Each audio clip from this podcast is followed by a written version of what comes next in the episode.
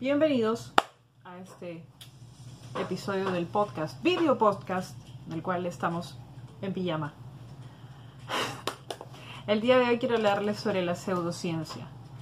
Tengo un tema muy personal con la pseudociencia, pero vamos a ir por partes. Primero, eh, bienvenidos. Eh, primero vamos a tratar el- la manera más fácil posible definir qué cosa es pseudociencia. ¿Ok? La pseudociencia, gracias Wikipedia, eh, es, o también conocida como falsa ciencia, es una afirmación, creencia o práctica que es presentada incorrectamente como ciencia. Ojo, no hay satanización, no hay burla. Vamos a empezar por eso. Es decir, acá, o sea, los memes son muy buenos, pero no por el hecho de que creas en pseudociencia eres una mala persona o una persona tonta, ni nada por el estilo. Y ahora vamos a explicar por cuá. Ok, vamos a ver.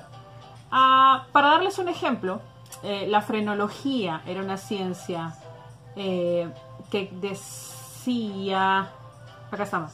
En la década de 1820, los frenólogos afirmaban que podían medir las protuberancias del cráneo de los individuos para predecir los rasgos de su personalidad. Si tu forma del cráneo era de cierta manera, eras tal persona o tenías tales rasgos de personalidad. Obviamente eso era falso. Eh, y eventualmente pues se descartó, pero muchas personas creyeron en eso. Para darles unos ejemplos de pseudociencia, vamos a ver. Tenemos, esto no le va a gustar a todo el mundo, pero astrología, ocultismo. ¿Qué es lo que sucede con la astrología y el ocultismo? Son muy, muy, muy famosos. Todos nosotros en algún momento hemos leído, yo sí, claro que sí, hemos leído nuestro horóscopo, nos hemos hecho nuestra carta astral, nos hemos hecho, eh, ¿cómo se llama? Cuando te leen la le- leída de manos, leída de manos, te leen las la, la isla de las rayas de las manos, las rayas del culo también te leen el culo, lo sé, porque la mamá de Sylvester Stallone lo hacía y se llama rompología. el dato del día de hoy. Em, hay una lista muy grande de pseudociencias.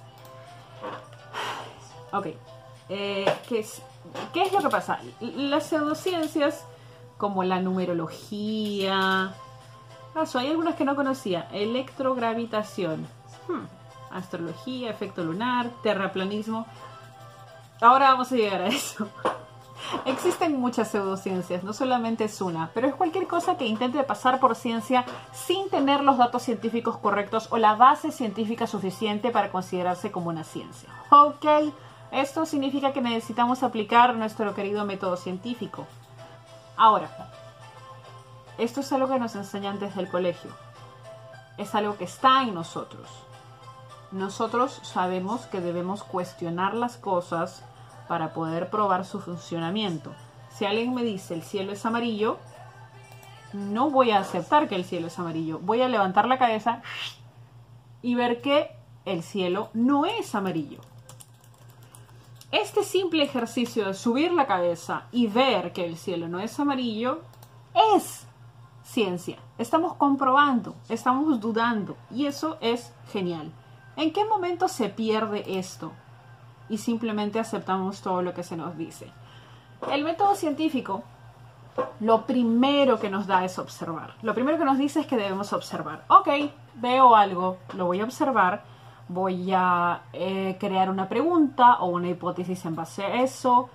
Eh, luego se, voy a experimentar, voy a llegar a una conclusión, voy a reportar los resultados. Esto es de colegio, es algo normal. La pseudociencia no sigue estos pasos. La pseudociencia suele saltarse temas como fundamento científico, base o simplemente lógica. Por ejemplo, si yo les digo que la Tierra es plana, algunos de ustedes, espero que muy pocos, dirán que sí. Ahora, la, la Tierra tampoco es redonda, pero vamos a llegar. La Tierra no es redonda, la Tierra no es una esfera. La forma de la Tierra es un elipsoide oblato. Quiere decir que está achatada en los polos, pero que tampoco es como una mandarina, es media deforme, pero tampoco es una esfera. ¿Por qué caemos en pseudociencia o por qué terminamos creyendo en pseudociencia? Es muy fácil, porque es imposible saber todo en todo el tiempo. Y esto viene de una persona que no es científica, no es médico, no es psicóloga, no es absolutamente nadie. Entonces, es imposible saber todo en todo momento. Si alguien viene y me dice que este vaso con agua cura el coronavirus, allí viene la aplicación del método científico. ¿Es cierto? no puede ser. Lo dudas, cuestionas. El cuestionamiento, la curiosidad, la duda debería ser algo cultivado en todos. Se debe cuestionar todo. Es lo que yo le digo a mis alumnos. ¿Por qué? Por un tema de supervivencia. Si alguien me dice, el Clorox cura el coronavirus, te estoy viendo ¿eh? El Clorox cura el coronavirus. Yo no voy a ir y voy a tomar un shot de Clorox para probar. Voy a buscar información. Estamos en la época de la información. Absolutamente todos los datos que necesitamos están muy cerca. Ah, y ahí viene el tema. Si está muy cerca, entonces debo creer en el video que mandaron de la doctora que dice que todo el coronavirus fue inventado por el orden, nuevo orden mundial y que Donald Trump nos va a salvar y que la OMS está formada por reptilianos que quieren matarnos. No. Ahí viene otro tema, discernir. Tenemos también que aplicar un poco de sentido común. No lo primero que veamos es cierto. Hay ciertas cosas que caen en falacias. Por ejemplo, como le ha funcionado a miles de personas, o yo he escuchado que le han funcionado a miles de personas esta cura milagrosa, debe ser verdad. No es así. Hagamos el comentario sobre lo que está más en moda ahora, que es el dióxido de cloro, o MMS. Miracle Mineral Solution. Em, el dióxido de cloro es aceptado por muchas personas, muchísimas personas, como la cura y el tratamiento para el coronavirus. No hay evidencia científica de esto, fuera de las mismas personas que lo venden. Sin embargo, se ha creado una especie de culto. Tú no puedes hablar mal del dióxido de cloro porque automáticamente te tildan de borrego, de ojos cerrados, trabajas para las farmacéuticas. Y es aquí, en este cierre de la mente, que se hace muy difícil establecer el método científico no se puede cuestionar. Y en el momento en el cual tú no permites que algo se cuestione, ya no es ciencia. La ciencia está avanzando constantemente y se debe cuestionar siempre. Los estudios de hace 100 años no van a tener los mismos resultados ahora o en la misma intensidad o quizás algo varíe o hayan nuevos descubrimientos que dejen ciertos conocimientos anteriores obsoletos y eso es normal, todo evoluciona. Ahora, lo más importante acerca de esto es establecer un diálogo. Si algo tan cercano a nosotros como el coronavirus ha llevado a todo el mundo a creer en pseudociencia, como que hay ciertos medicamentos veterinarios que son la cura, o hay ciertos compuestos tóxicos que pueden ser la cura, o simplemente que no existe, o que es un um, hoax, o que es algo falso es hasta cierto punto comprensible. Lo último que se puede crear en un momento de tanta tensión como es el que vivimos en este momento es una guerra entre los pro-cloro, anti-cloro, porque no existe esa opción. La gente no es pro-cloro y anti-cloro. La gente que cree en el uso del dióxido de cloro no tiene las suficientes herramientas para comprobarlo, más allá de estudios que personas como nosotros no podemos entender. Si tú me haces un estudio sacado de la AMA, del Journal of Scientists, no voy a entenderlo todo. Por más que esté en inglés, no voy a saber a qué se refiere. Y las personas de a pie tampoco lo van a entender. Pero solamente por el hecho de ver un estudio, le da algo de seriedad al tema. Le funcionó a la tía de mi tía Mm. Hagamos un paralelo con el cannabis. Yo uso cannabis hace seis años para controlar mis crisis convulsivas. ¿Y cómo sabes que te funcionó? Porque en mi caso se realizaron muchos estudios, años de seguimiento. Mis crisis eran 20 al día, fueron bajando. Antes de hablar con alguien acerca de mi tratamiento de cannabis, pasé un año tomándolo en secreto. Un año, sin decirle ni siquiera a mis doctores. Después de ese año estaba segura de que era un efecto placebo. Así que fui a hacerme todos los chequeos y mis doctores me dijeron, pues no, no es un efecto placebo. Entonces me comuniqué con otros pacientes y a ellos también sus doctores les pidieron monitoreo. No es algo que pasó de la noche a la mañana. Y yo sé que esto me trae muchos problemas con algunas personas, pero el cannabis no es la panacea. No cura el pie de atleta, no cura el autismo, no. Pero es un gran recurso médico. No existe la sobredosis de cannabis. Sin embargo, el dióxido de cloro no es lo suficientemente estable como para permitir que todos se automediquen y que elijan su que elijan su concentración de dióxido de cloro porque puede ser letal. Ese es el problema. Estamos hablando acerca de algo que puede llegar a ser hasta considerarse inofensivo, no inofensivo, pero bien utilizado y monitoreado, no va a haber mayor problema con el cannabis. Sin embargo, el dióxido de cloro puede llegar a ser letal. Ese es el tema con la pseudociencia. O mi problema personal con la pseudociencia. Que puede lastimar, puede hacer daño.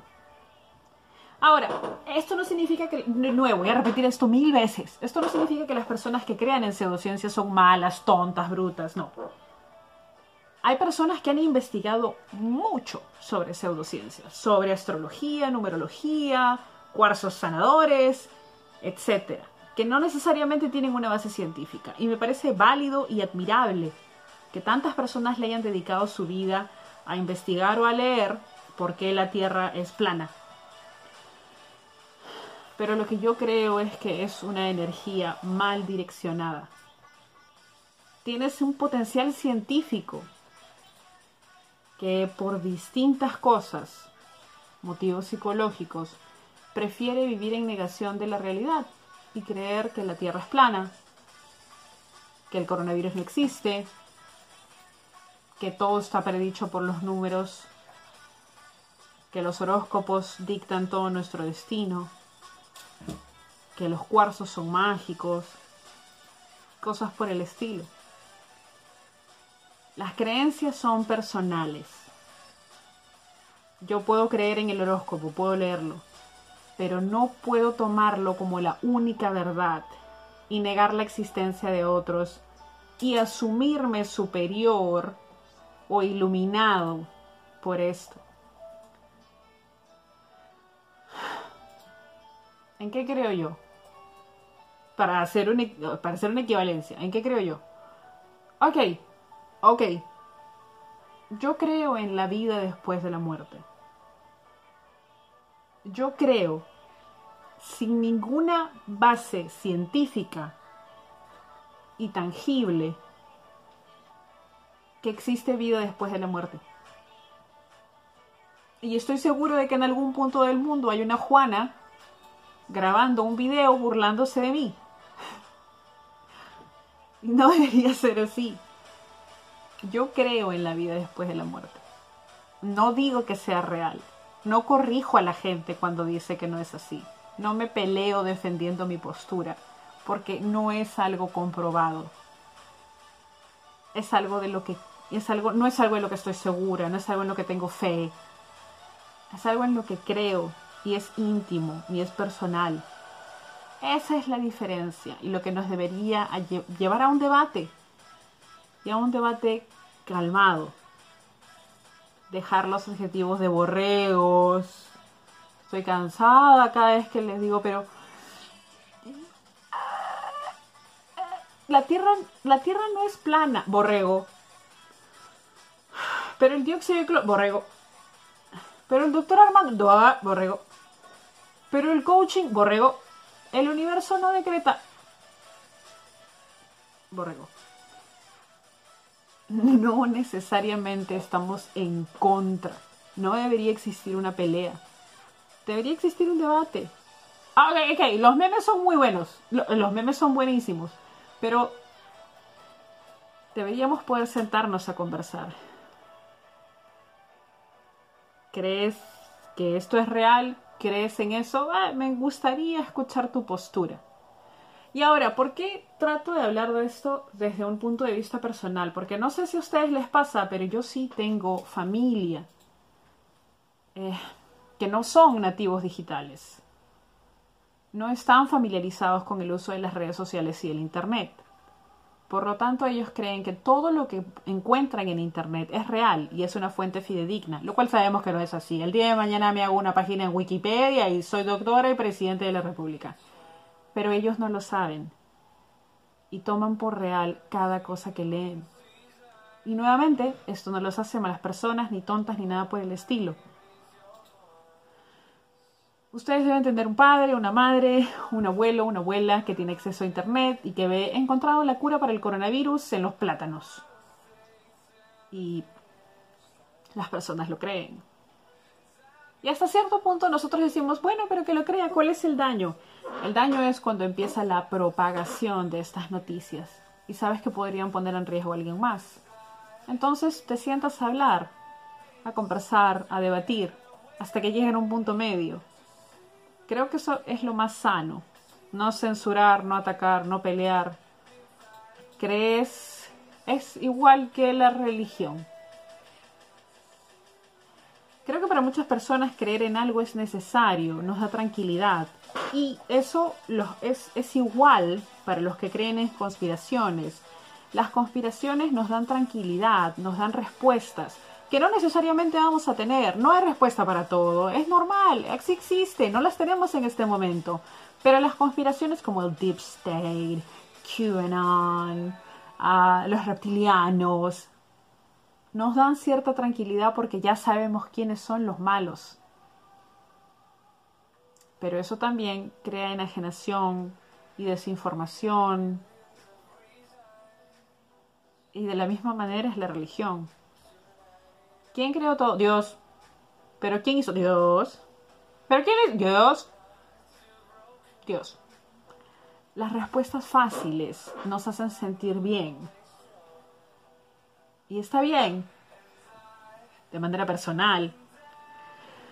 Siempre va a existir todo. Después de este video van a existir aún las personas que creen en las conspiraciones. Después de este video las personas que toman dióxido de cloro van a seguir tomándolo lo único que puedo aportar es que cuestionen todo, no solo lo que les conviene. Cuestionas todo, hasta ti mismo. Ha sido un gusto, nos vemos en el siguiente programa.